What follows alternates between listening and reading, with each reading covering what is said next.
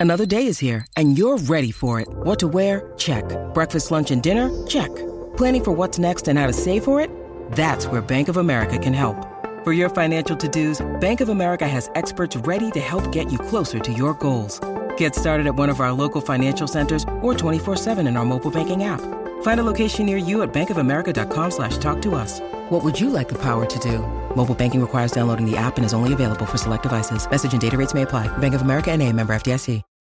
When you need mealtime inspiration, it's worth shopping Kroger, where you'll find over 30,000 mouthwatering choices that excite your inner foodie. And no matter what tasty choice you make, you'll enjoy our everyday low prices, plus extra ways to save, like digital coupons worth over $600 each week. You can also save up to $1 off per gallon at the pump with fuel points. More savings and more inspiring flavors make shopping Kroger worth it every time. Kroger, fresh for everyone. Fuel restrictions apply. Quelle est la série la plus chère de tous les temps?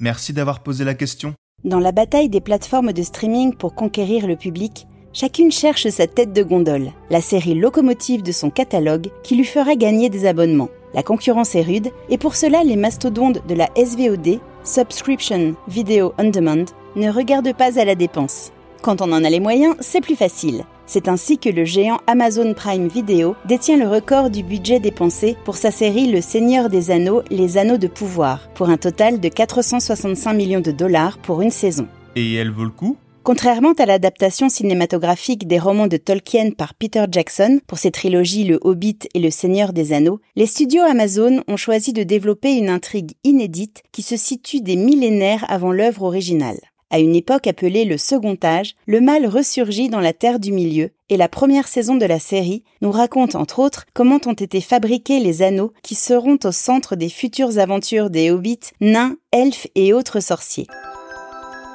Après un excellent démarrage à la diffusion des premiers épisodes, la série s'est essoufflée, critiquée pour son rythme jugé trop lent. Mais tout le monde s'accorde pour parler de merveilles artistiques, où l'investissement colossal pour les costumes, les décors, la musique et les effets spéciaux se voit à l'écran.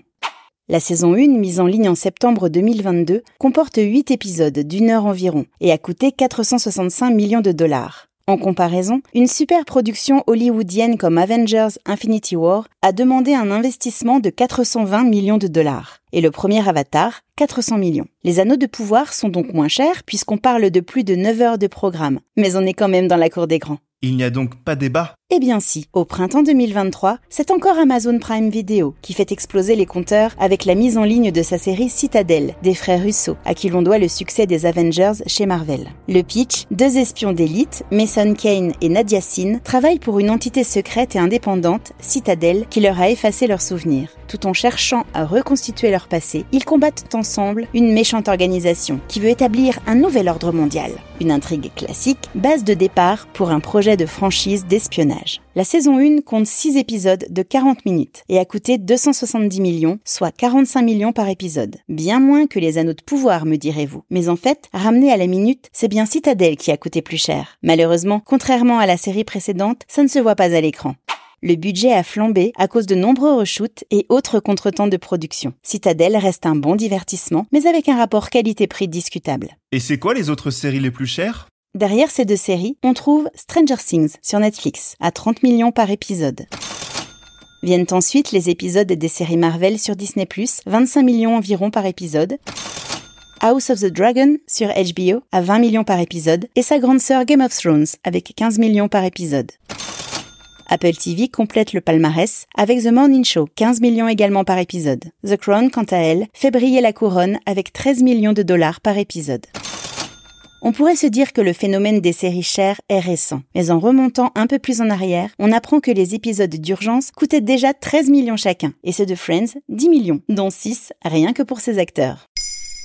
Maintenant, vous savez, un épisode écrit et réalisé par Béatrice Jumel. Ce podcast est disponible sur toutes les plateformes audio. Et si cet épisode vous a plu, n'hésitez pas à laisser des commentaires ou des étoiles sur vos applis de podcast préférés.